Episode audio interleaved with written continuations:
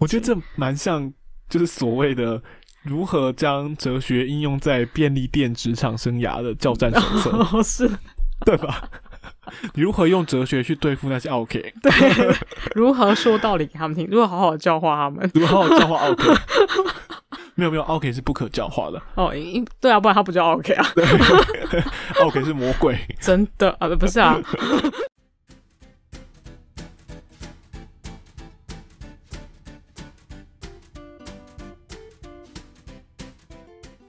欢迎回到九零出张所，我是木喜，我是阿狗。今天呢，要来聊一部跟之前聊过的，就是某一集调性，应该说分类啦，分类很像的一部片。哪哪哪一集？是，就是你还记得我们做过《Kiss Kiss Bang Bang》？哦，对对，哦，你是说黑色喜剧的部分吗？对，没错。嗯、对，我们今天这部片其实，呃，我看到时候有点意外啦，就是它是分类在黑色喜剧的这个部分。哎、欸，对。因为，因为在我我在看这部片的时候，应该是说我知道这部片的时候，因为我知道它是超级经典。可是我知道这部片的时候，它是分在就是什么摇滚电影之类的，因为我是看那种什么摇呃摇滚文青必看十部电影什么里面就看到这部电影的。Uh, OK，对，所以我完全没有想到它是什么呃黑色喜剧，我完全我只是觉得它就是一个跟音乐有关的电影。然后我知道大家在讲呃跟。毒品有关系关系的内容这样子。对，哎、欸，其实分在摇滚电影这部片，就是分在摇滚电影的这个分类的话，其实也是蛮蛮特别的哦，蛮蛮特别的嘛。对，对对，我们现在跟大家讲一下这部片好了。这部片就是呃非常经典的猜火车，对，Train Stopping，对，Train Stopping。然后为什么会讲说它分在摇滚音呃摇滚电影很特别呢？就是原本我预期想说它是摇滚电影的话，应该会有一些。摇滚就是他可能是要，即便他们有吸毒，对不对？那可能是他们也要组 band 或者之类的之类的。对，但我整部看下来，什么东西都没有。哦，对对对，就是会会联想到像我们上次讲那部片，我们上一集讲的片那个《摇滚青春练习曲》，它里面也是有一些荒唐的人，就是有吸大麻的哥哥嘛。对，对对，就一直嗑药，但是他还是有一些跟音乐本身有连接这样子。对，然后后来才发现，有这部片他讲的音乐电影其实是主要在讲他配乐的部分。这部电影的原原声带有出过两张，就是单单第一部，就是《踩火车》第一部的原声带，嗯，有出过两张。然后这两张因为都是当时代，它是一九九六年的片嘛，嗯，当时代最。就是影响那时候年轻人最深的那些摇滚团体，因为、哦、就是拿他对拿他们的歌来做配乐，然后因为在配在那些画面上都非常的适合。呃，对对对，而且我记得他们出了两张专辑，是因为第一张的时候是电影里面的配乐，然后第二张是他们原本要用但是没有用在电影里面的配乐，他把它整理起来，然后再出了一张。哦，对。哦，是原来是这样哦。对对对，我想我想说，为什么要出到两张？哎，就是电影公司也蛮会行销的。嗯，对，就想说出了两张可以赚两次，就那些没就没收进去的也可以赚。是没错啦。然后这部片在二零一七年也有拍第二集啦，就是回顾这个故事，在过二十年之后的这些人。嗯嗯，对对对，猜火车二，嗯，但这我们这次应该主要就会 focus 在第一集的部分。对，我们向经典致敬，也没有了，没有致敬啊，这么严肃，聊经典，聊经典。对，OK，好，那先一开始就跟大家讲一下猜火车主要在讲什么呢？猜火车其实就在讲，就是一群死屁孩，真真的蛮屁的，对，一群死屁孩，就是呢有我们的主角，他要做。Renton 对 Renton，但因为他中文 Mark, Mark Renton 吗？他是马克是不是？对，叫 Mark Renton。嗯，但他有个绰号吧？他有绰号吗？他是没有绰号的人。没有没有没有，他就叫 Ren。哦哦哦，对对对，叫 Renton。对，然后因为中文翻译可能有地区性的差异。嗯，就是就是台台湾跟中国差别啦。对对对对对，我不知道香港有没有不一样，但应该是。但有时候可能会有点，也会有点不一样。对对对，我记得就是反正这三个地方会翻译有点差别，因为光片名就有点不一样。嗯，片名的话，台湾叫猜火车嘛。对对对。然后这次很意外的，中国也叫猜火车。哦，是。对，反而是香港不一样，香港叫迷幻列车。好迷，好迷幻哦。对对对，听起来就跟毒品蛮有关系的。就看看电影，就是看片名就知道。对对，你先讲一下剧情好了。对，然后就是呢，我们的主角叫 Renton 嘛，但中文翻译叫做蓝灯，然后有叫叫懒蛋。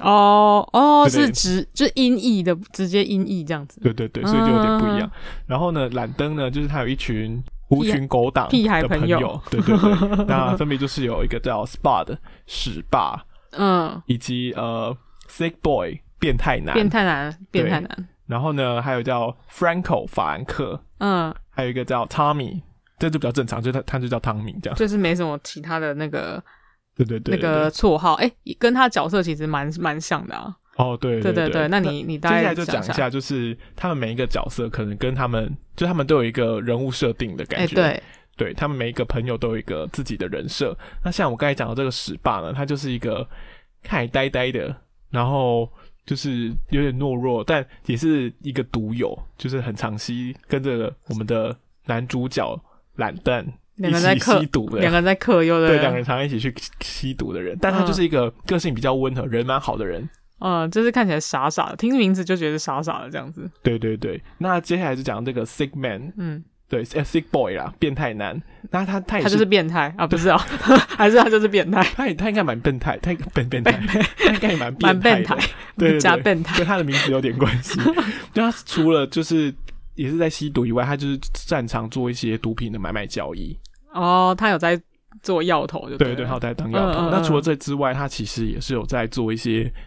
呃，皮条客的工作哦，对对，有哦，有有有，他、啊、那我真的是没有没有仔细观察，对，但但有点细以为啊，就是有在做皮条客的工作，可能就是要供应他，也可以去买货啊，买毒品，反正就是赚钱的方法，对，就是赚钱的方式。然后另外一个 Franco 比较特别，他没有在吸毒，但他是一个暴力分子，就是很爱。就是用暴力解决所有的事情，对，然后容易很容易生气，他大概有情绪调节障碍吧？我我也觉得，对，就是很容易，他真的是在无时无刻都在生气，哎，真的，真的，真的，而且他很夸张，他会自己挑起纷争 哦，对对对，你还记得他有一幕，就是他们坐在二楼的吧台，嗯，然后他就把一个玻璃杯往下丢。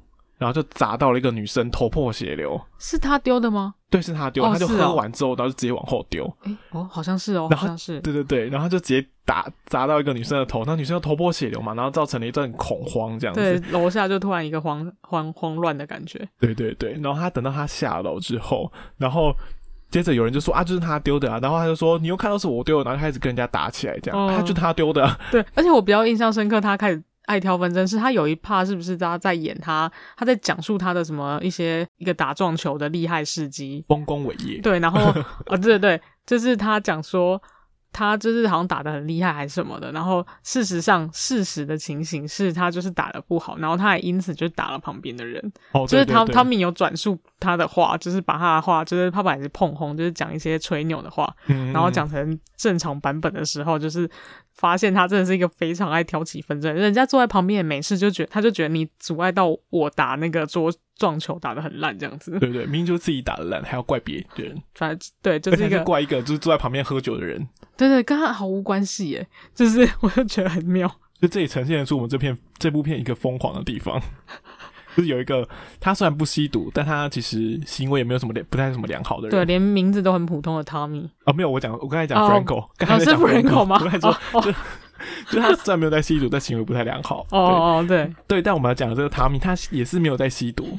对，这就是一个，然后还会做健身，就是一个自自我管控很好的人。对，他，他的朋友朋友里面唯一有一个有有在自主管理的人。对对对，就比较像一般普通人这样子。一般普对对对，蛮普通的。对，但他就是有一个硬伤，就他有一个很喜欢的女朋友，但就是他们的感情若即若离，有点要分开了这样。哦，遇到一些阻碍就对了。对对对，但是呢。就是汤米对这件对这个感情，对这一段感情看得非常的重，但他女朋友很想要离开他。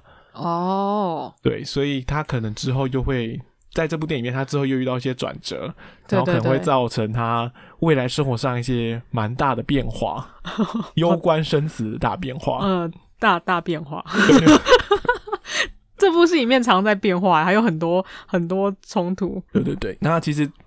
就是整部片就是围绕着这些人，那他可能去吸毒，然后或者是为了买毒做的一些事情，或者是后来还有演到，就是因为主角这个懒登 Ranton 想要戒毒，然后他就可能就是过程，他就演出他在戒毒过程当中很多呃挣扎，然后看成非常的戒断症状，对，在戒断症状。在那个发生的时候的那些情景，对对对，演的非常的逼真跟真实，对，演放入围。对，那这部就是大概猜火车主要讲的大致的内容。对，其实真的没什么特别的内容哎。对，如果硬要说的话，其实他就在写一群瘾君子的故事，就是他的生活。对对对，对，没错。然后呢，可是猜火车好像就是我就是我觉得就是因为他那个剧情好像没有什么，就是特别的说一定要什么起承转合什么之类的，所以就更凸显它就是一部黑色喜剧嘛。因为其实大部分黑色喜剧没有什么明显的起承转合跟转折，嗯、但它就是。就是很以它故事要直述的去讲这个故事，嗯，故事本身要表达的东西，但它会有一个节奏。就为什么我觉得后来可以就是愿意同意它也是一部摇滚电影的感觉？除了它的电影都，除了它的配乐都是呃摇滚乐以外，就是它的其实整个节奏的调性也是很摇滚乐的感觉，嗯。就是你会觉得整部片很像就是一部摇滚乐的 MV。哦，有一个说法，我有听过这个说法，就是。对，有有有人说他拍摄的手法，而且他拍摄手法的方式，让他就是看起来有时候会有一些片段是会一直一直闪过去，就是他好像是会一些无意义的片段，但是组合在一起，然后他可能会搭配一些对白，嗯，然后再加上那些摇滚乐，就对对对就就是就像你讲的，他就是有很像一部非常就是让你会一直看一个半小时的 MV 这样子。对对对，而且我现在忽然想到，就是。虽然它片名是有另外一个含义啊，但就是有连接到火车这一部分，因为你刚才讲到，就是它会有一些片段，就是很快的一幕一幕这样闪过去嘛，其实也很像在看火车的时候。哦、你说我们停在那边，就是我们停在月台上还是什么的，然后看火车这样一直直接一直一闪一闪这样过去，一直从你前面这样就是开过去，对对对对对。哦，对，也是有点像有这种感觉。突然想到，还蛮妙的、嗯。就看这部片就很像在看拆火车的经过。我们等下会讲说拆火车什么东西，但在这之前呢，想要提的就是拆火车，就是很明显看出来就是一部在讲跟吸毒很有关系的一个主题的片。对对，但讲到吸毒的主题的片，对我这边刚好有一部我自己，其实我自己在大学的时候看过这部片，第一次看，嗯，然后受到非常大的冲击。这也是另外一部经典啊，其实。对，然后我不晓得我才哪在哪里得来的资讯，因为我后来都没有再查到，但是有。有我不晓得这个榜单怎么来的，但是有传说它算是禁片之一啦，十大禁片。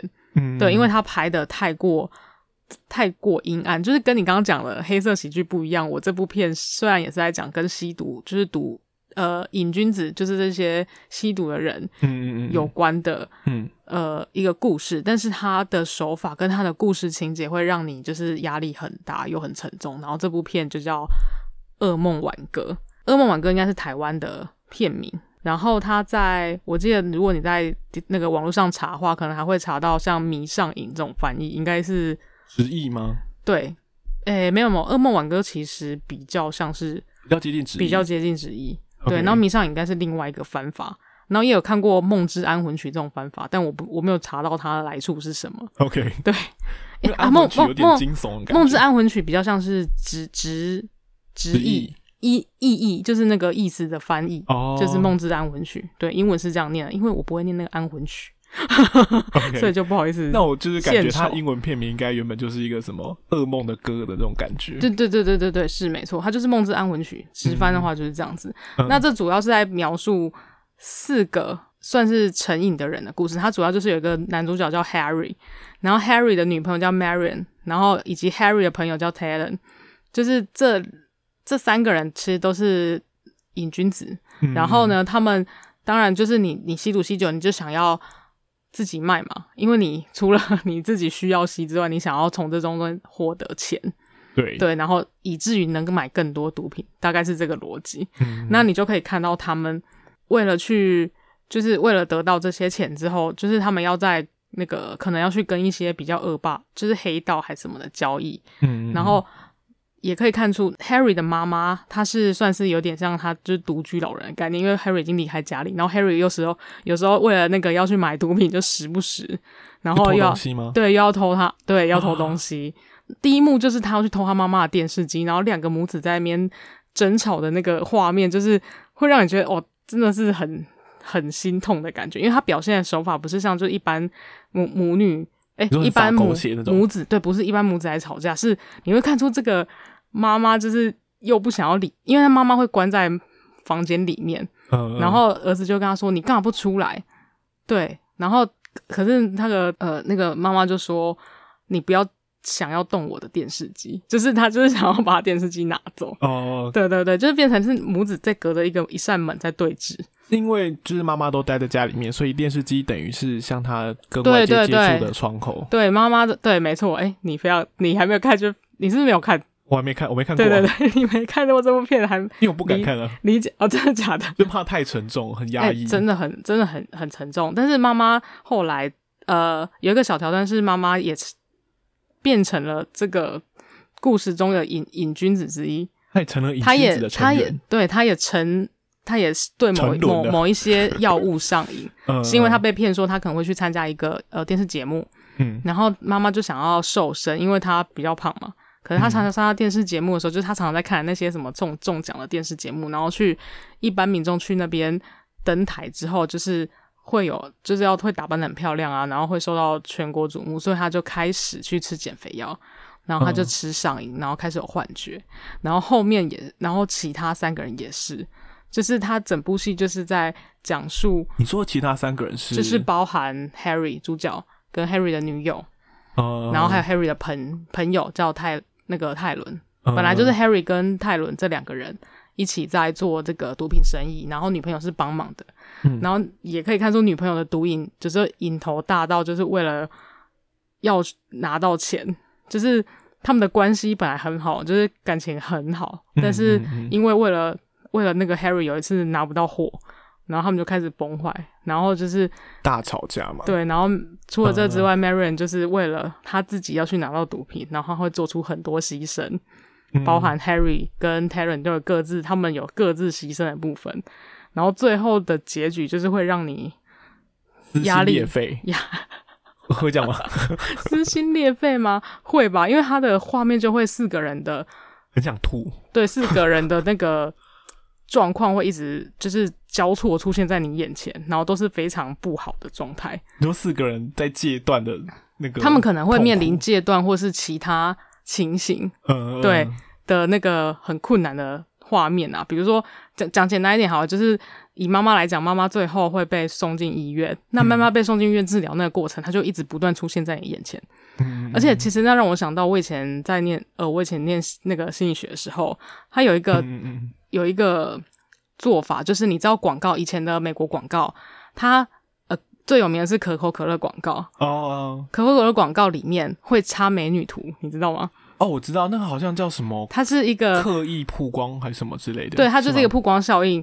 哦，我是忘记，我其实有点忘记它那个专有名词叫什么，它就是它让你无意识的 priming 那个画面给你，对对对，对，就是包呃，它就是因为 Coke 是跟比较清凉有关系的嘛，对，对，对，所以他在里面，他用很快的，一可能是可能六十分之一秒啊，还就是这样让你闪过去，让你闪过去，然后让你看到那个广告的时候，你就会有一种兴奋感，然后你就想要去买他的饮料。嗯。所以你是看不到，对，你是你你不停下来你是看不到，但是你会进入，他会进入你的脑里。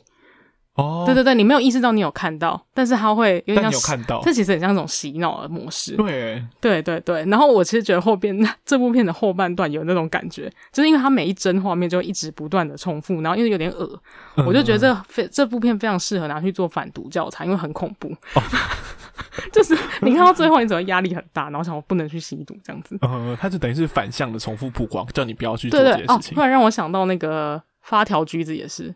发条橘子的那个主人啊，呃，主角，他最后被治疗好的方式就是他眼睛被撑开，然后他一直不断让他看一些恐怖画面，哦，只是想要用曝光曝那个曝光治疗来，就让他觉得很恐怖之后，他就会治疗好他那些。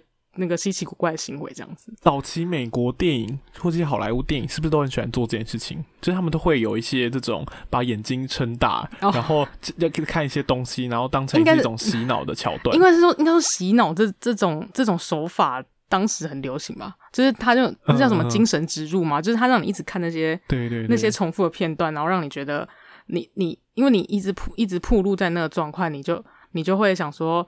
诶，像发条橘子好了，他就是一直让他去看那些恐怖的东西，然后到最后他就会心生害怕，他就不会再去做那些为非作歹的事情。嗯，因为主角本来是一些一个就是很屁的家伙，嗯、就会做一些作恶多端嘛。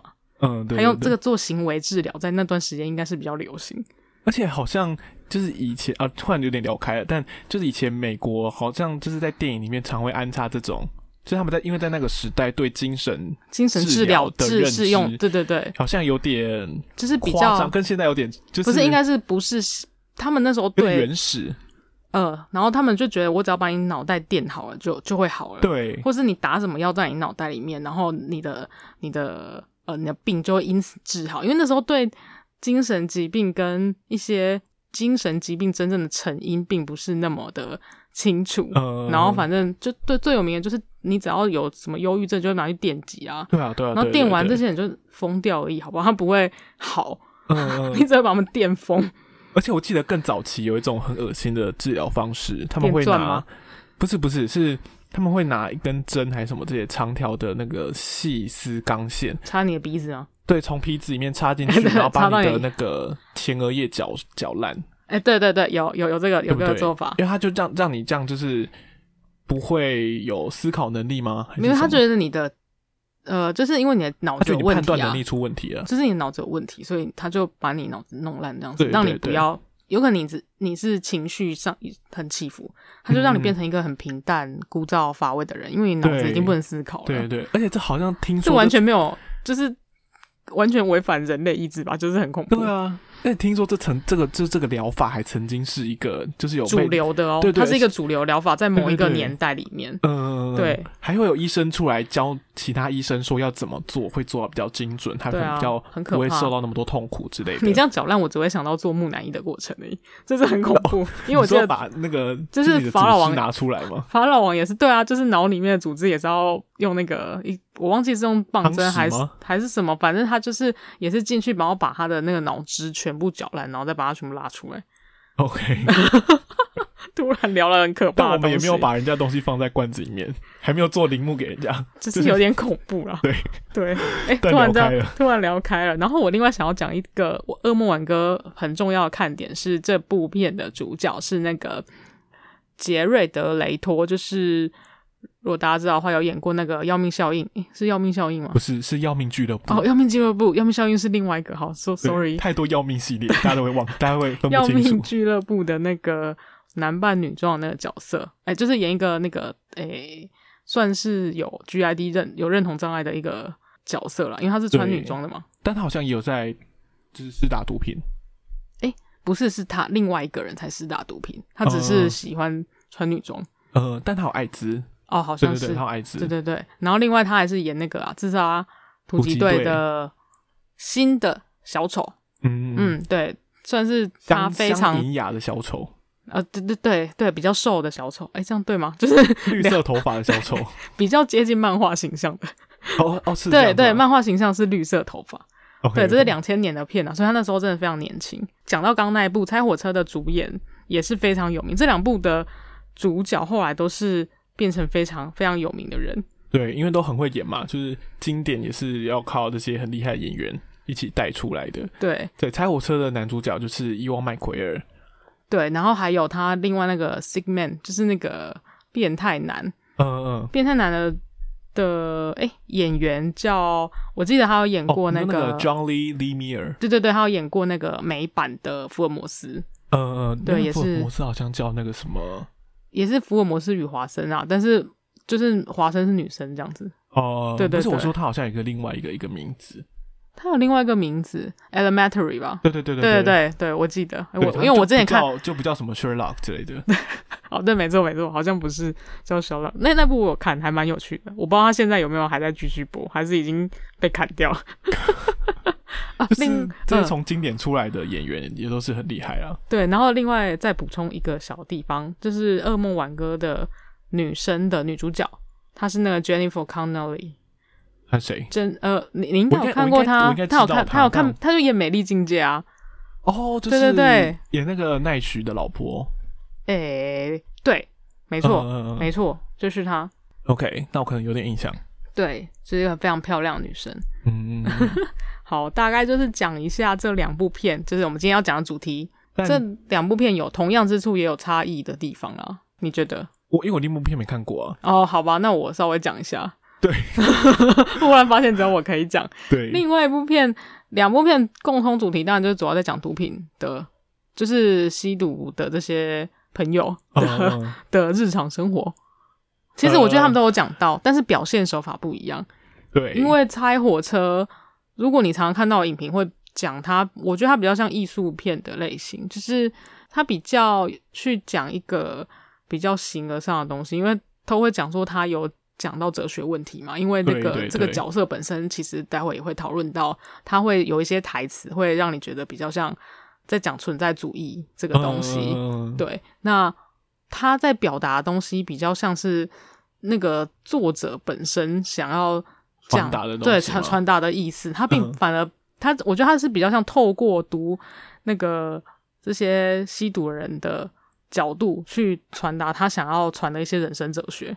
对，哎、欸，其实刚才没有提到，就是其实《猜火车》是从小说改编的。哦，对对对，对，它其实不是原创的剧本，它是有另外一个作者把这个故事写出来之后，后来才翻拍成电影的。哦，没错没错，而且这个作者还有客串，就是。电影里面的其中一位药头的角色，哎、欸，对，对，对，蛮有趣的，大家可以找一下，因为里里面药头不多啦，就是 有一个药头，应该一看就知道他，会觉得他自己有特串，真的蛮好笑的，对，这点蛮有趣的。然后他的他就比较像是，嗯、就我刚刚讲嘛，他就是传达一个，应该是作者本身想要传达一些人生哲学，对啊，对啊，比较类似这种。嗯，然后《噩梦网歌》就真的是在讲吸毒造成人的影响。他就是在讲这成瘾这件事情，瘾、嗯、头，因为它里面有除了吸毒，就是吸克海洛因的那些，本来他们就是就是吸毒的人之外，嗯、还有像他讲妈妈这个角色，妈妈这个角色原本没有任何吸毒的习惯，可是他为了某一些他自己的欲望，嗯、他就成他就上瘾了，他过不去的坎儿，呃，他没有过不去，他太想过去了，哦、所以这些东西等下我们可以再细讨论。他他，因为他不是很想要。能穿上那件衣服嘛？他为了想要穿上那件衣服，所以他一直在吃那个减肥药。嗯、所以他也从同时讲到成瘾这件事情，其实不单单就是你是在吸毒，对药物成瘾，其实会有一个行为模式啊。对，对我觉得他比较想他讲的东西更严肃一点，然后 好像比较像教化片。要说教化片吗？就是也，如果你纯看片，就是有他如果以故事而而言，就是有点悲伤的故事这样子。对对对对。那你有没有教化就要看看人啊？你有没有觉得有，有没有被教化到？对，有没有被教化到？哦、可能单纯有些人看完就觉得哦，好可好对，好可怕。对，就吸毒很恐怖，因为可是这样就有教化到啊，就是他觉得吸毒很恐怖，哦、就不会去吸毒。是啦，就是有的人就他们针头都打在同一个地方，手会整只烂掉这样子。OK，好，你先不要再讲了。你是会想到那个画面？对，我觉得很恶心。不是以前看那种什么，就是一些医生会来学校宣导一些吸毒事情的时候，就放那些投影片，我看到觉得恶心啊，啊。其实那就是铺路效果，我觉得他就是在恐吓你们，就是让你们觉得歌也有一样的效果，就让你们觉得很恐怖，之后你就不会去做。笑死！好，那其实猜火车我自己是很喜欢他在台词，就刚才刚才讲到台词的哲学的这个部分，对他很多台词都有刻意设计，如果大家有看是是非常有趣的。对，先从他片名来讲就好了。片名其实有一个很有趣的意涵，嗯、就是猜火车嘛。我一看到其实不知道他到底在空山小，就是是猜什么火车。而且我看完整部片，我还搭错车嘞，没有？搭错车是另外一部，好不好？搭错车是另外一部，他另外一部国片。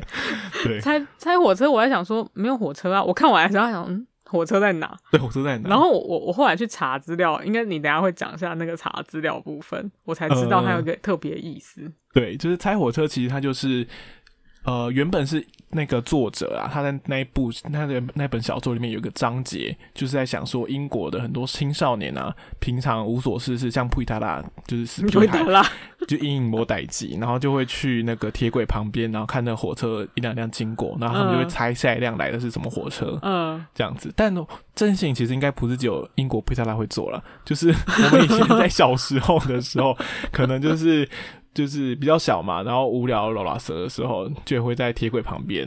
就如果你刚好有幸可以住在铁轨旁边附近的话，当然可能城市小孩可能就比较少这这类的。就是趣味，呃，是没错啦。对，对，对，但我就不都都坐在铁轨旁边，应该不会有幸哦，因为你会觉得很吵。哦，不是，应该不是说不一定住在铁轨旁边啦，或者说你家住家是可以有火车经过之类的。对对对，你可以走到一个有火车经过的地方，那你就会去数那个，你可能就会去猜说下一辆来的是自强号啊、莒光啊，还是区间车？嗯，对，对对。那你那时候应该，我觉得有时代差异，那时候小孩真的蛮无聊的。对，就是没事情，真的是没事做哎。对，现在、就是、因为现在你待在家里就很多事情可以做，所以不会去外面。对，你不会想说，现在人可能会想说，就是以前的你们那年代到底怎么回事？对，做这种无聊事情。妈妈，妈妈不会容许你去外面拆火车，因为你这样可能被坏人抓走，所以你在家里就好了，就不需要去外面。铁轨有点危险。对 对对。对啊，这是就是时代的变迁，时代的差异，okay，时代眼泪，好不好？随着火车一起飞奔而过。OK，好，这是拆火车的一个片名的意象啊。他其实要想说，就是可能青少年当时一个无所事事啊，然后到处呃游荡，或是心中没有一个无处定所，不知道自己存在为何的一个怀疑哦，所以就连到那个带出来，就是一个。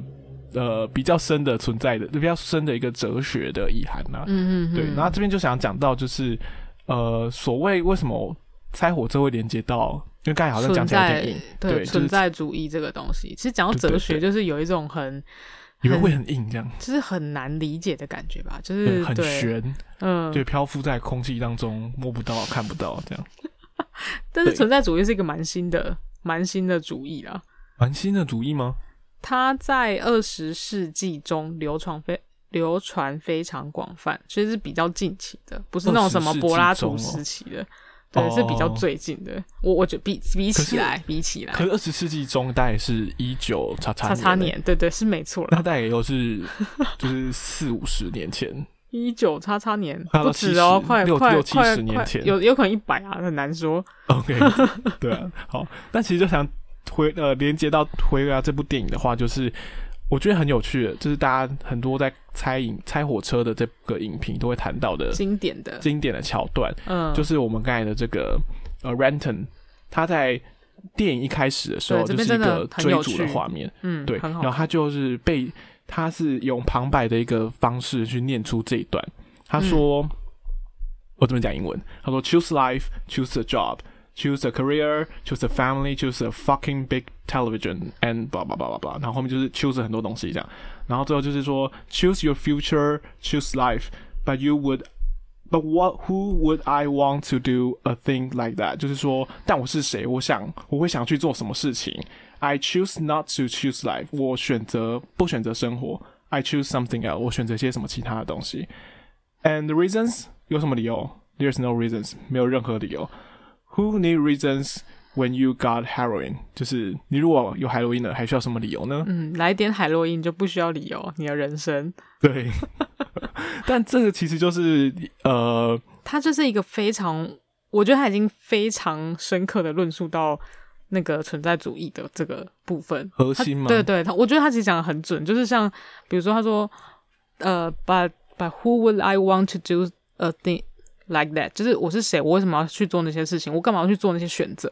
嗯，我选择不选择生活？他说，I choose not to choose life 嘛，嗯，就是其实这是存在主义最常讲的几几个东西，就是它有两个最常被提出来的，算是名言或是总结，就是存在主义的要点：嗯，存在先于本质，你这个人的存在是最重要的。所以人生没有先天决定的道德或灵魂，并不是因为之前人怎么样，所以才有你这个。人或是物体存在在世界上，就存在本身才是重要的，是因为你存在了，所以你才会创造一些道德跟灵魂的东西。Uh, 所以他不是说我我选择不选择生活吗？因为你的选择才是重要的，你你本人对，然后你本人存在比较重要。对对，你存你本人存在才是事实的开始。嗯嗯，对对对，而不是你有比较重要。对对，就是一个他的论述的点，然后。因为存在主义有一个比较，有很多文学家跟哲学家都很有名。那最有名的应该是卡缪啦，就是写《异乡人》的卡缪，不是那个唱 rap 的异乡人。你说邢宽吗？对，很难。邢宽是谁？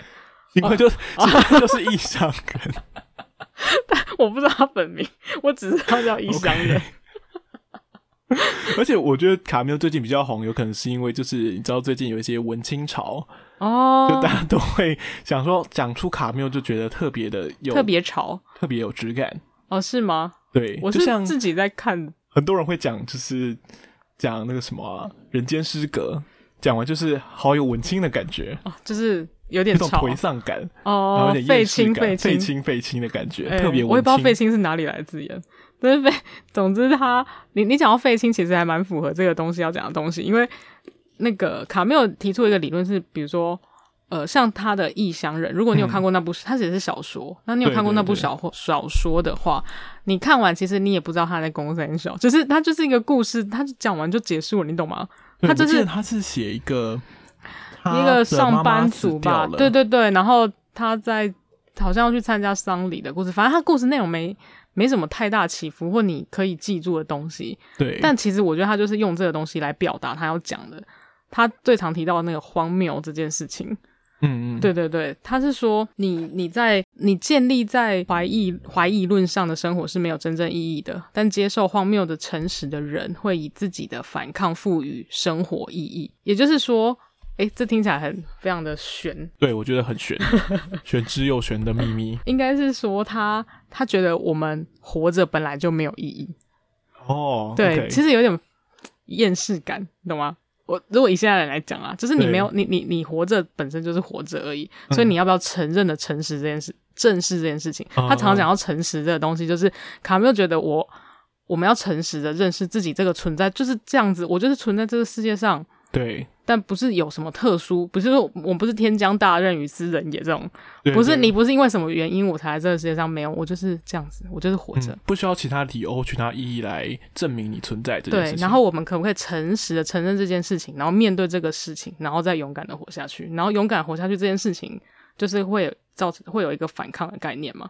所以他才会说，你要能，你要能诚实的接受这件事情。我们生活就是荒谬的，它就是没有什么特殊、特殊、道理的，赋予一个特特定的价值或什么。对对，那这才是他觉得人生中最大应该要去挑战的问题，也是啊，应该最大的问题啦。然后最大的挑战这样子。呃，对，跟跟一般人提出来的理论是，我的人生一定要正向积极，因为什么关系这样子？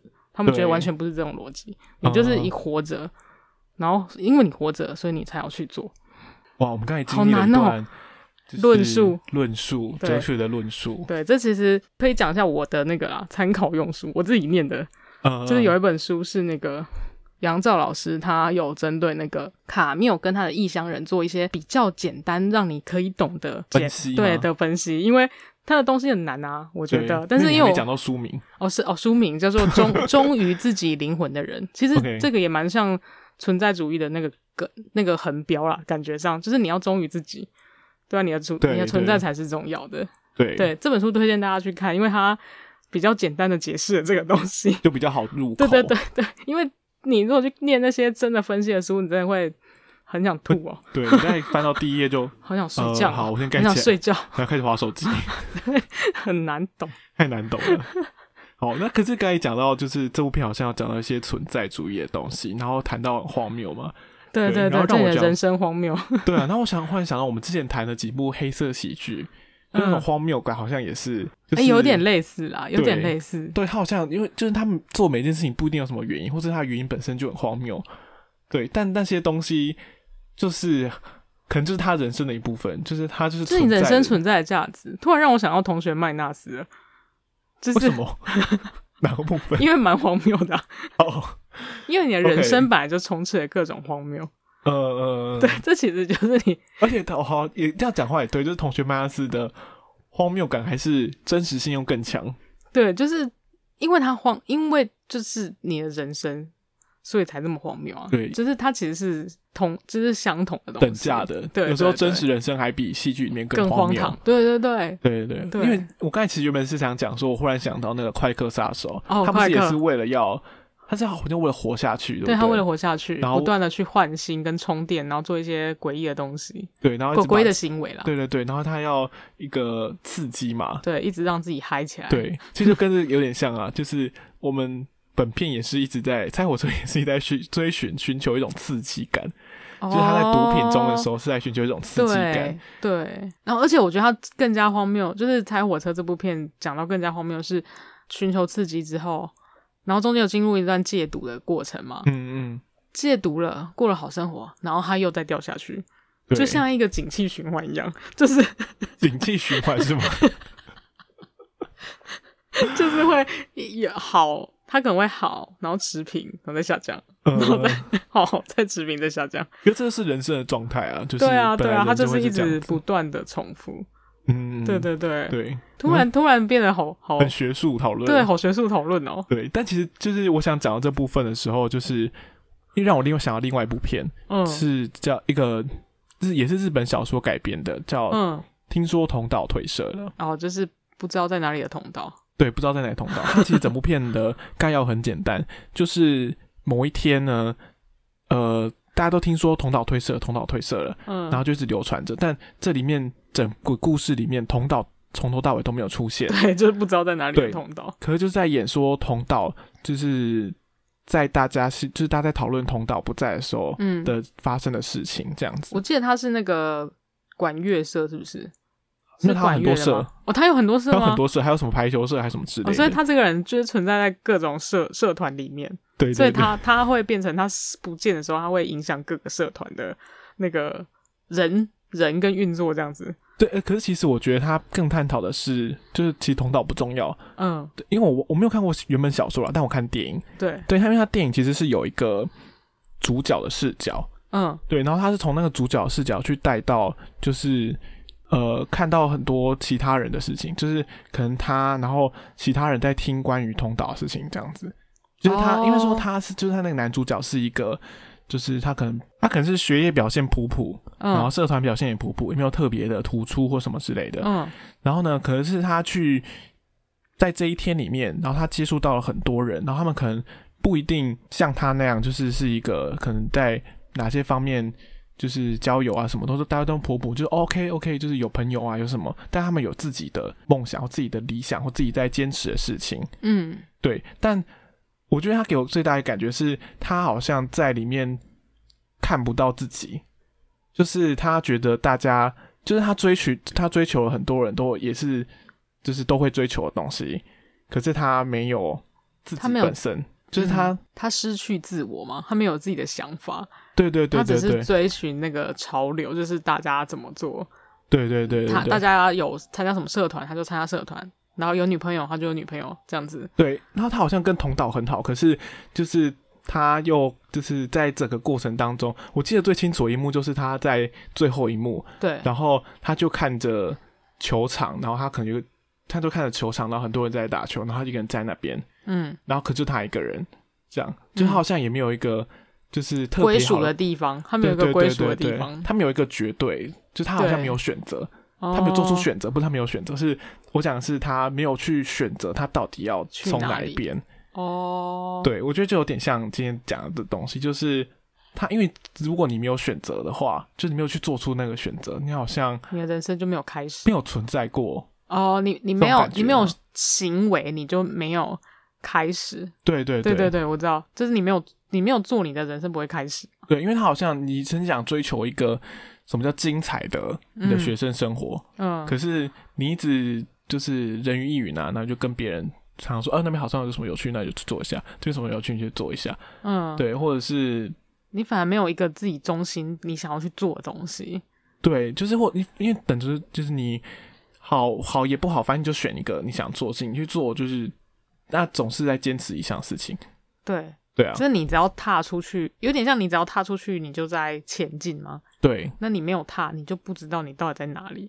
对对，对，就是仿佛没有存在。就即便他事情事情荒谬，可是他好像不能接受那个荒谬。嗯，然后同岛这个角色反而就像是一个很完美的形象，就是他不存在，可是他其实就像是存在在每个人心里面，就每个人心里面会有一个很完美的。形象理想型的感觉，对，他是这个形象，可能是他觉得他在学生时代或者在这个时期，他想要达成的那个学生的样子，就可能他是觉得自己是要成为一个可以站上投手球的呃棒球投手，嗯，或是他可以在他们管乐队里面得到就是一席之地之类，或是他想交一个女朋友，或是他想考上东大之类的，对对对对对，一些比较世俗的一个。形象，一个完美形象，嗯，对，然后里面就有两个角色，我觉得做出一个很大的差异，一个是东村昌大的这个角色，嗯，对，然后他就是他就是追随同岛每一个脚步的人，他就是努力去实现他心中心目中同岛那样子，嗯，可是，在戏的最后，他发现他不知道他在哪里了，什么都不是，对，他迷失了他自己了这种感觉。然后另外一个角色是神木龙之介这个角色，他很特别是。我觉得他是整部片里面唯一内心里面没有通道这样子的人。嗯，对，他没有这样的形象，因为他直接去，他就是追随他内心的想去做的事情。啊，那不是世俗或是很平常大家会认定的一个完美形象，就是忠于自己灵魂吗？忠于自己灵魂的人，对对对对，对，所以他有在采食存在主义的东西吗？采食的他，对，就是因为我觉得他他忠于自己灵魂，就是去拍一部他想要拍的活尸片，对他好像很认真，就是在拍这个火尸片，只是因为头脑不在这件事，搞他就是天翻地覆的很麻烦这样子。对对对对对对对，哦，对，所以我觉得这是他做出的这个差别，让我觉得非常的有趣。对对，因为其实看完就觉得自己很像。就每大家可能看完都会觉得很像从东村昌大的角色，有一种虚无感吧，就是有一种空啊空虚的感觉。对，因为他写出了，我觉得他写出了很多，就是可能学生学生时期的那种，呃，会有的一种怀疑。对对对对，嗯嗯。你刚刚讲到这个同岛退色，我突然想要推荐一部漫画。嗯，对，如果你有看过，我不晓得有没有推荐给你过，就是有一部漫画叫《尼采老师领悟世代降临便利店》。你有听过这个、这个漫画吗？说他可能是尼采老师出现在便利商店，是灵魂出现在便利商店吗？哦、不是啦，不是，不是这么好笑的。这本这本漫画大家可以找来看，是那个这个老师应该叫松居，对，然后松居老师是用他个人的经验，就他有在，他有去。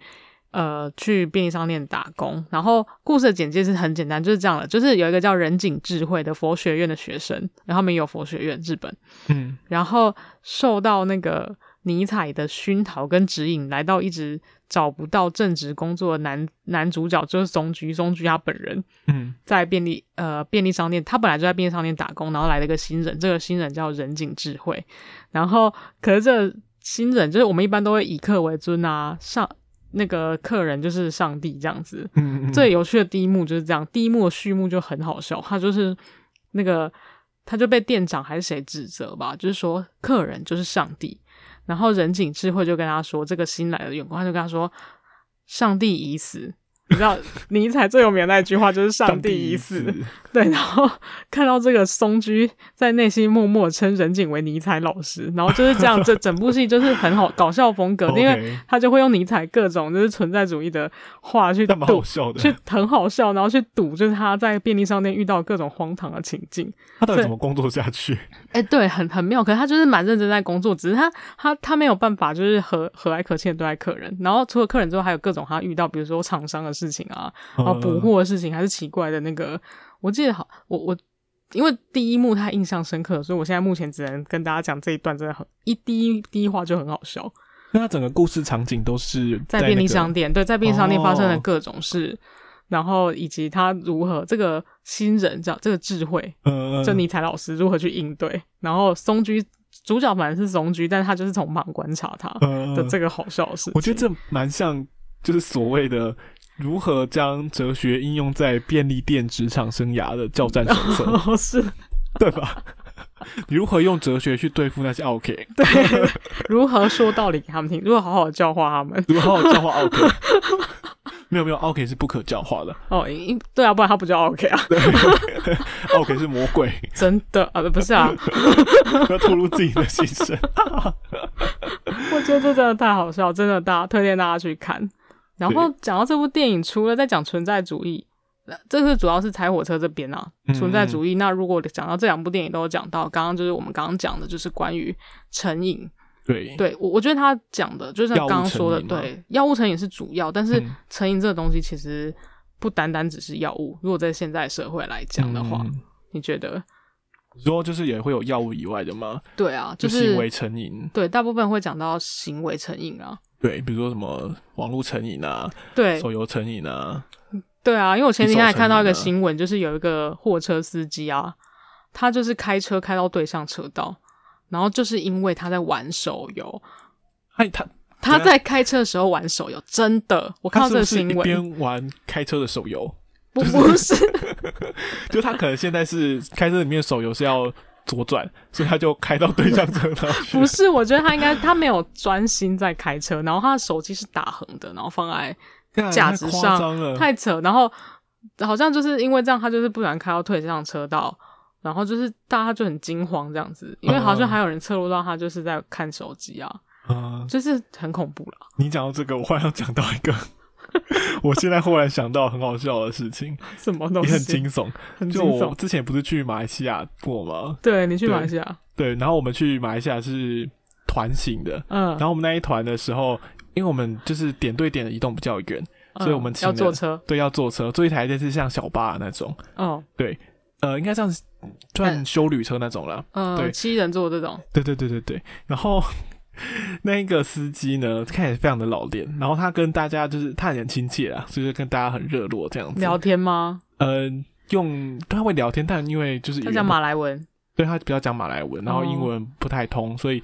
就是比较是有一搭没一搭，但看起来是很亲切的样子，嗯，对，热情的。对，然后我还想问你，你还记不记得有一款就是射击类的手游叫做那个 Free Fire？哦，对，有有，我以前常玩。对，然后就是 那时候。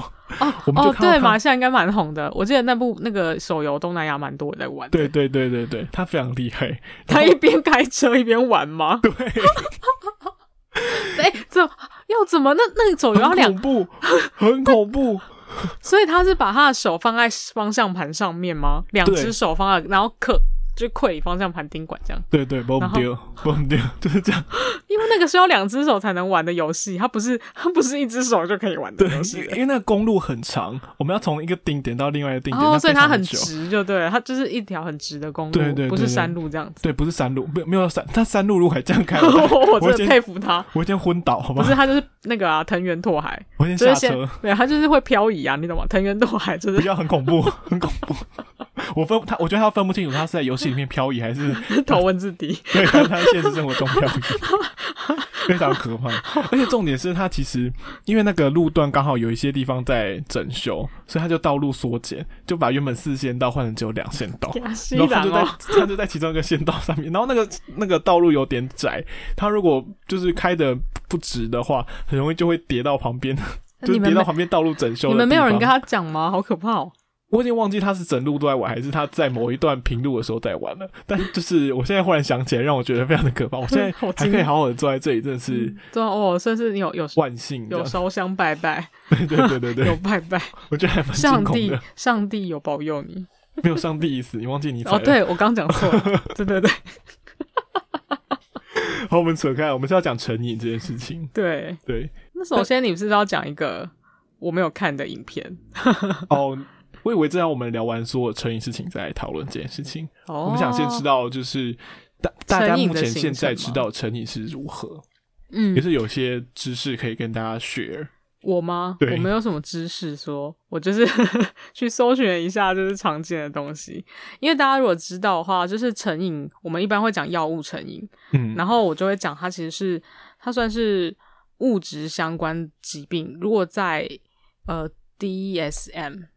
你知道 DSM 吗？DSM 就是那个精神疾病诊断与统计手册，就是美国跟依照美国这些标准来做，其他国家大部分会 follow 这个手册去做那个精神疾病的分那个分类，嗯，就是去判断他有有没有这个疾病，嗯嗯。那比较有趣的是，我刚刚不是有讲呃物药物成瘾。说他所谓的物质成瘾，他讲的是 ma ma material 嘛，就是药物类别的成瘾，物质的成瘾。对，因为它不不见得是药，有可能是酒精，嗯、或是 tobacco，就是烟草、嗯、这种，就不见得是药物。嗯、但是，就这种类别的成瘾是比较常见的。那我刚刚讲是行为，另外比较常在讨论社会上啊，其实比较更常看见的是行为上的成瘾嘛，嗯、就像你刚刚讲手网络网络成瘾，然后。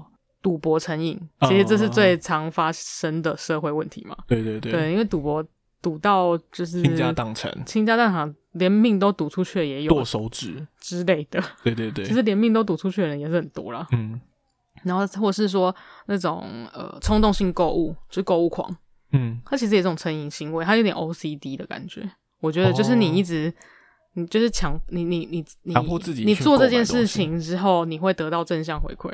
呃，然后你就会嗨，你就会再继续做，呃、所以才会会有一直不断的有这些事情发生。购物冲动这样。对，那我刚我查一个比较有趣的资料是说，像 DSM，现在是到第五版了。DSM 在分类上啊，就是以疾病的分类来讲的话，它还是以呃物质成瘾为主。就是你讲，就是我们普通知道这些东西，嗯、因为它的分类是比较把它看成是呃你的神经科学部分，就是你的成瘾是跟你的脑神经系统有关系的。嗯，对，就是你吃这些药，所以它激发了哪些地方，大部分都会讲是激发那个你的多巴胺的区域啦。嗯，就是会刺激你的多巴胺的回馈机制，会让你觉得兴奋。嗯、就是它那有一个叫什么回馈正向回馈的正向回馈的那个，其实激素。多巴胺是某一种激素嘛？对，然后知道 我刚刚要，因为我怕大家不知道什么是多巴胺。OK，它就有一个就是脑内有一个回馈激素，就是给你正向回馈之后，你就会心情会变好。嗯，那你就会再去做，嗯，然后再变好，再去做，再去做，这是一个轮回。嗯，对，我有听过一种不是一种 一种说法，不是一种说法，就是我们之前看书的时候，但主要是看一些就是如何养成习惯的书啦，就这种 自我成长类的书，就他会讲说，我觉得跟你感跟你刚才讲的好像有点像，就是我们在养成一个习惯的时候，其实大部分就是会有一个提示，然后那个提示会导致我们的某一种渴望，然后那渴望会促使我们去做某一种行为，行为之后会有奖赏。对，其实这就是一种制约啊。对，这这然后这个循环这样。对，然后到最后你连提示都不会意识到有那个提示，然后你就会就是自主的去做自动化完成一整个系统这样子。对对对，它其实有点像，应该不是有点像，它其实讲的就是心理学常讲那个行为行为科学上面那个制约嘛，就最常你最常听到的啦，就是摇铃铛就流口水是一样的东西，也是一样的东西。对，你看我们人人类多么好控制。摇铃铛就会流口水，啊，我们就生物啊，是不是？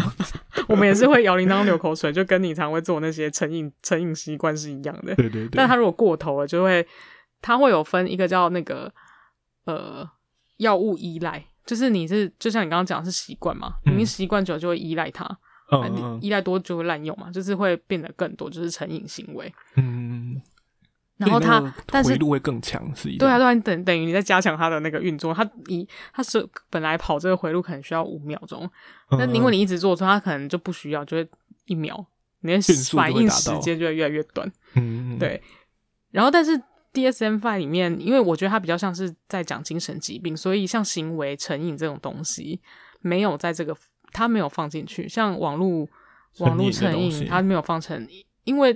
呃，没有放在这个分类里面，它只有那个 gambling 有那个呃赌博赌博这个行为，它有放进去。嗯、对，然后但是因为像我另外知道另外一个评断标准就是 ICD，ICD 是那个 WHO。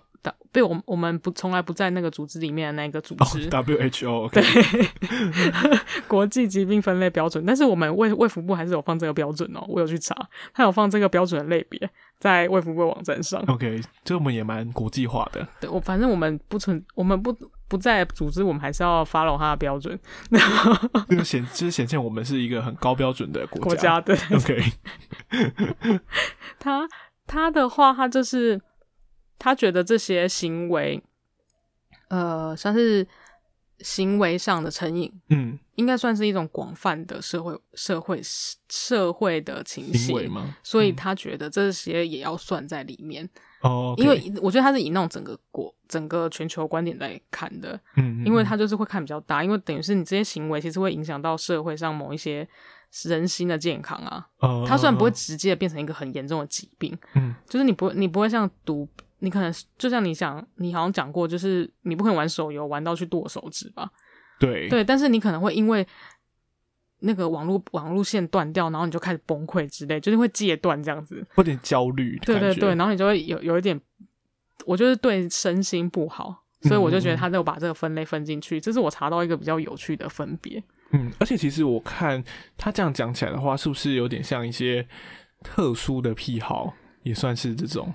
比如说，有些人可能会有囤物癖之类的，或是异物癖之类的，就是有些人可能会、哦、异物癖，我觉得应该比较算是另外一种类别，它比较不不是一个行为，它是对这个东西有喜好哦。因为因为那个成瘾是你会一直做同一件事嘛，嗯、要一个动作，你要有做、哦、那个重复性的行为，对，你要重复性的刺激，然后去做刺激，然后去做，它有一个冲动，就是我一定要做这件事情。那像囤物呢，就是很多人会喜欢，就是。他可能家里已经有够多囤的够多东西了，可是他还是会把每个东西就是留下来，或者他舍不得丢，他就是丢不掉，然后他东西会一直累积，一直累积，一直累积。是这个可能需要研究一下，但是我是觉得比较他那个囤东西不是比较像，我觉得是跟要看这个人的精神状况，因为你有时候囤东西是为了他其他地方有不满足，所以你才去你说把东西一直塞在家里，比如说他可能是有一些放不下，对，或是内心他可能。情他的情绪有遇到什么障碍吧？嗯，就像一直洗手是一样的啊。哦，他有可能是 OCD，但有可能不是，就是有可能是别的原因造成他一直不断的洗手，重复的行为。对对对，重复行为。嗯，跟这种冲动，就是你无法控制的冲动，好像又有点差别。虽然成瘾某种程度来说也算是一种强迫行为了，就是 你一直一直在做，忍不住想去做。对，忍不，可因为但是你不，你跟 OCD 比较。大的差别，我自己认为比较像是你情绪上，因为 OCD 会让你会不想要去做。其实强迫症哦，你会有不想你，你不想要去做，但是你还是得做这个固固着行为。可是成瘾是会让你爽啊！哦、你是说固着行为的时候，他会其实他自己知道他不想这么做，但对对对，他还是会去做。但是但是成瘾看比较像你，你会爽嘛？对，你是会爽，你做这件事情你会得到欢乐，对。哦，所以固着行为不一定会让你得到快乐。呃，应该是说固着行为是一个行为描述啦。哦哦哦，我是说强迫症。哦，强迫症。对，强迫症你的行为后不会不一定会得获得。对对对，你是会很焦虑的，所以它才会是一个病啊。就是你会 内心很焦虑，不想你要去改变这个现实。了解。对。OK。嗯，这是我个人得知的知知识。浅见。浅见，浅见。对。那跟大家聊聊。浅见，好哦、就是这其实我蛮早之前就看过了，嗯，对，因为好像他一出来的时候好像蛮红的，嗯，什么？对，但我想他也是造成应该是有蛮多争议的在里面，就其实大家可能一时间无法那么快的接受。就是其实你刚才讲一开始讲到的，就想跟大家分享的一个 TED 的影片。哦，对，那这也是一种说法，对，嗯、他就是他在分享说他那他那个 TED 的演讲的题目叫做“你对于上瘾的所有认知都是错的”。哦，这么对，这个非常非常耸动的标题。对，因为其实那个就是讲者他本身就是一个记者，所以我想说这应该也有关系。哦，那他他下标厉下标可能会耸动一点。对，然后他是好像是一个英国的记者，嗯、然后呢，他其实就在讲说他自己以前也是一个读音者。诶，我忘记他是是自己是一个读音者还是。他家人，他家人好像也是，就是他可能有一些亲戚什么的，也是毒瘾者，嗯，这样子。然后他就因为这个关系，然后就是想去了解说，到底如何才能够就是减少所谓这个大家上染上毒瘾这样子的状况。然后他里面讲就讲到一个很有趣的东西，就是其实这个实验我也是在查一些相关文献的时候就会看到，他就说有一个实验是把一群老鼠然后关在一起。然后这时候呢，他给他提供那个毒品的药水，嗯，就那个毒，就那个水里面有放一些毒品这样子，对。然后他们就会去吸嘛，然后去吸就会嗨，所以他们就一直去吸这样子，嗯，对。然后他们有另外一边的那个老鼠是，他也有放那个毒品的药水，可是他除了这个之外，他设置了很多什么，就是。那个什么、啊，就是一个轮圈啊，呃，就是可以让他跑运动那个，对对对，转轮，对对对，然后还他，而且他放了很多。我刚才那边我忘记讲，就是刚才那那一笼里面，虽然就是每个都放毒水，但每个人都是自己一个隔间的，就是他只有姑且称 A 组就好了。对，A 组 A 组是孤独的老鼠，然后那个孤独的老鼠就只有毒水毒水可以喝。哦，可是另外一边是呃一大群的老鼠。哦，他们也有毒水可以喝，但他们有一些其他的玩具可以玩。哦，应该这样讲。嗯，对。然后后来实验证实下来，就是 A 组的这群老鼠，当然很快因为吸毒后来就死掉了。哦，但是 B 组的老鼠呢，他们反而不会想去吸那个毒水。嗯，他们因为他们获得了其他跟其他老鼠社交还有游玩的这样子的一个社会连接，所以他们反而不会想去吸毒水。哦，对，所以他就是借由这个实验过程当中去想去。传达一个想法是说，其实戒除毒瘾最好的方式，他们他认为啊，是社会支持吗？对，就是他们觉得应该，就是这些人他，如果你一直叫他不要，就是他很多人就是被可能关进去乐戒之后，然后再放出来，他们还是又很快就会再染上毒瘾，因为他们可能就觉得他没有别的选择。对，嗯，对，然后他就是，而且这里有一个实现的国家，我记得是葡萄牙，就是好像有实现所谓的毒品除罪化。哦，就他们做了这个很震惊的决定。真的吗？我记得之前查到的是这样，哦、然后他们是说，就是他们虽然除罪化之后，就不代表他们没有再继续其他政策行为，因为其实毒品他们就认为说会就是造成那么多社会问题，很多就是他们买不起毒品嘛，啊买不起毒品就是因为、啊、然后你就会想要去偷啊抢啊各种有的没的，对对对对对，因为没有受到政府管制，所以他的毒品就是看那个。嗯私下黑就是那个黑手的那个交黑市的交易，要喊到多高就喊到多高，嗯、就是他们有一个管制的机制。他要给他明明朗化吗？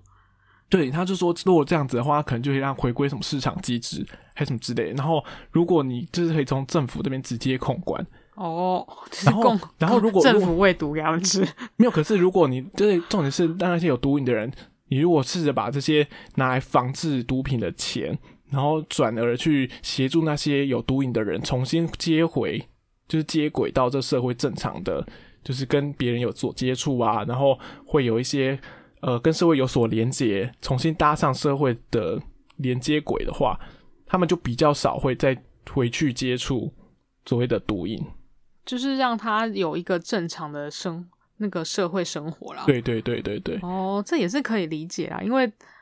因为看起来，当然没有做过实际研究，可是如果你你从一些就是那种新闻来看，你会觉得就是成瘾者普遍看起来是跟跟他的那个社经地位有关系，社对对对，跟他的那个社会行为或是他的生活比较有、哦、比较有高度的相关性，但也不见得是绝对啦。对对对，我觉得不一定社经地位，而是说他自己的。呃呃，性格，我觉得是个人个人个人性格，对对对，个人生活跟性格上面有有一些比较大的关联。比如说，我们常会听到一些喜剧演员，呃，国外喜剧演员啊，那些喜剧泰斗，他们可能自己本身有一些，嗯、或是一些演艺人员，他们会有一些吸毒问题。哦，但我觉得这很很大程度就是因为他们必须长期曝光在。那个荧光幕前面没，没有隐私的地方，对对对对对，然后他压力可能很大，就是不是我们一般人可以想的那种，对对对，压力压力程度。某种程度上，他们其实也是脱节的跟社会的正常连接，他们不能很正常的跟朋友出去吃饭，会都会被拍照这样，对，都会拍照，他们必须很。就是除了在公众以外的地方，必须呃十足的隐秘他们自己的隐私的这种感觉，嗯哼哼哼哼，对对，更加的保守自己的生活状态，然后可能就把自己封闭起来，那这样的状况更容易就是让他可能有点像又又回又回去啊，就会变成又又一直轮回的感觉。对对对，哦、但当然我们这边在不是要讲说毒品是不是应该出罪化，而是只是。提出像这样子一个分享一个这样的看法，就是对，不一样的看法，对啊，因为这也是一种看法啦，这本来就是可可讨论的吧？对，因为我刚刚有查你讲的葡萄牙，嗯、应该它好像确实就是有除罪化，嗯，应该是说它，而且但它不是把它合法化，它只是让它变成公共公共卫生问题，就是它是疾病问题，对，对它并不是一个你犯罪犯罪行为，对对对，这也是一种讨论的观点啊。而且其实你知道吗？我记得美国前阵子在某一周。好像也有，是不是？也是已经有，就是处罪化，嗯、但他们好像是就是违罪处罪化，就是比如说他只是携带少量的，还是初犯什么的，那不一定是初犯，就可能他是携带少量的，哦、看他是药瘾者看，看量就对了。对他就是，因为像其实这些人，他们你知道吗？要是这些人全部都被关进去的话，嗯、很容易造成就是你的监狱里面的那个容量不够。因为要关太多人了哦哦，对，我对，好像是哎，对，因为爆爆量，对，这是一个一个原因。还有好像我记得好像是因为那个州，就是好像因为天气啦，或是等等一些环境以及社会因素的关系，那个地区的人们就比较容易抑郁。难道是他像挪威一样，就是呃，有有半天都是 有半天都是黑夜嘛？半年啊，有半年都是黑夜，所以容易。好好好，我记得好像是因为天气好像不太好。确实是有一些有一有一种忧郁症，是因为天气的因素会影响的。的对对对，会影响，因为你一直都很阴郁，就是确实会影响你心情啊。嗯嗯嗯，对对对对，所以他好像是因为这个原因，所以那边地方造成他们去用药的习惯就会比较高。哦，对，所以他分析起来状况是这样，所以他们就。对对对，当然，如果你做很大的什么，就是你还是要头的买卖，那当然还是还是当然啊，就是违法的，对，要被要被抓嘛。但我觉得可能违罪的除罪化是针对使用者而言呢、啊，对对对，是另外一种想法。嗯，对，因为他们可能就是是他就是药瘾者，他其实是被控制的，然后他可能会需要的是应该是重新跟社会连接上关系，而不是就是很断。嗯、我们一般想象就是很断然的，就是你就是没有意志力才会这样。也是对，如果你只是一直怪他，就是你就是没有意志力，然后就或者是你觉得他是曾经是毒贩，然后不跟他接触，反而更容易就让他就此沦陷。他会觉得他就是这样子的人。哦，这也是一个蛮有趣的、蛮、嗯、有趣的想法。对对，然后你让我想要分最后啦，我们大概今天就是差不多也到了 ending 的时候，但是因为你这刚刚讲这个，我忽然想要分享一一本书，嗯，但我目前也还在读当中，但是因为刚刚你刚刚讲到一个就是。呃，成瘾者又叫回归社会这个部分嘛？对，就是我我想讲，就是有有本书叫那个《成瘾与大脑》这本书，它是、嗯、呃一个畅销的神经学作家叫玛雅莎拉维兹，然后他自己是一名医药记者，但最有趣的哦，他自自己除了是医药记者之外，他还是那个脑神经科学跟。呃，脑神经科学的研究人员啊，对，然后最让我觉得惊讶的是，他本人也是一个大概二十年的用药者，就是他自己，他自己是一个长期使用那个毒品的人，在他年轻的时候，所以这本书其实基本上是针对他个人的经历来去写的，就是他如何成瘾，然后他在里面，因为他后面等于是他变成他已经戒掉之后，他有再去做，就是。毒瘾呃，成瘾症状跟大脑就是神经神经科学部分的研究嘛，然后包含心理心认知心理学部分的研究，然后这本书主要就是在写他个人的，以他个人的经历为出发，然后去讲就是这些呃我们俗称的成瘾行为是怎么影响你的大脑，对，跟那个东西的连接。然后我比较想要讲的一个部分是他他每一个。抬头，他每一章的抬头都会用一个比较像他个人的故事去讲啊。他现在要讲这段历程，比如说呃，成针头，他像他第一章叫针头，然后再是成瘾之路，成瘾的本质。然后因为我觉得他写的太巨细靡遗了，就是他会把他比如说海洛因打到他的血管里，嗯，然后他身体的那个感觉是什么什么，只是很真实。前面那一段还蛮像小说的，嗯、可是是嗨起来的感觉。对对对，他会写的很细。然后最后他才会解释，比如说这个跟大脑哪个受体有关系啊，什么等等的，哦、其实是对，是蛮有趣的书，我还在读当中，但是推荐大家去看一下，因为我看前面几章我就觉得很有趣。好，今天聊了一个好硬的主题，呃，我们不知不觉把它聊得很硬，但蛮有趣的。对啊，因为去去，我觉得这个还蛮贴近生活的，意外的，嗯、对，对，因为他讲的药药物其实不见得只有我们听到什么海洛因啊。安非他命啊，嗯，就每天喝咖啡因也是啊，像我就是咖啡成瘾吧，就是会有咖啡戒断。对对，我不喝咖啡就是不舒服哎、欸，无法提起精神，是不是有点糟糕？还有网络成瘾，还好还好，但这些应该都不算就是什么严重的成瘾，就是可以很快戒断，欸，很快断掉啊，不是很快戒断。我觉得没有，我觉得很快很快断掉，我觉得有点困难。OK，有点危机哦。OK，有点有点有点糟糕。今天大概就到这边。好，我是阿狗，我是木喜，拜拜，拜拜。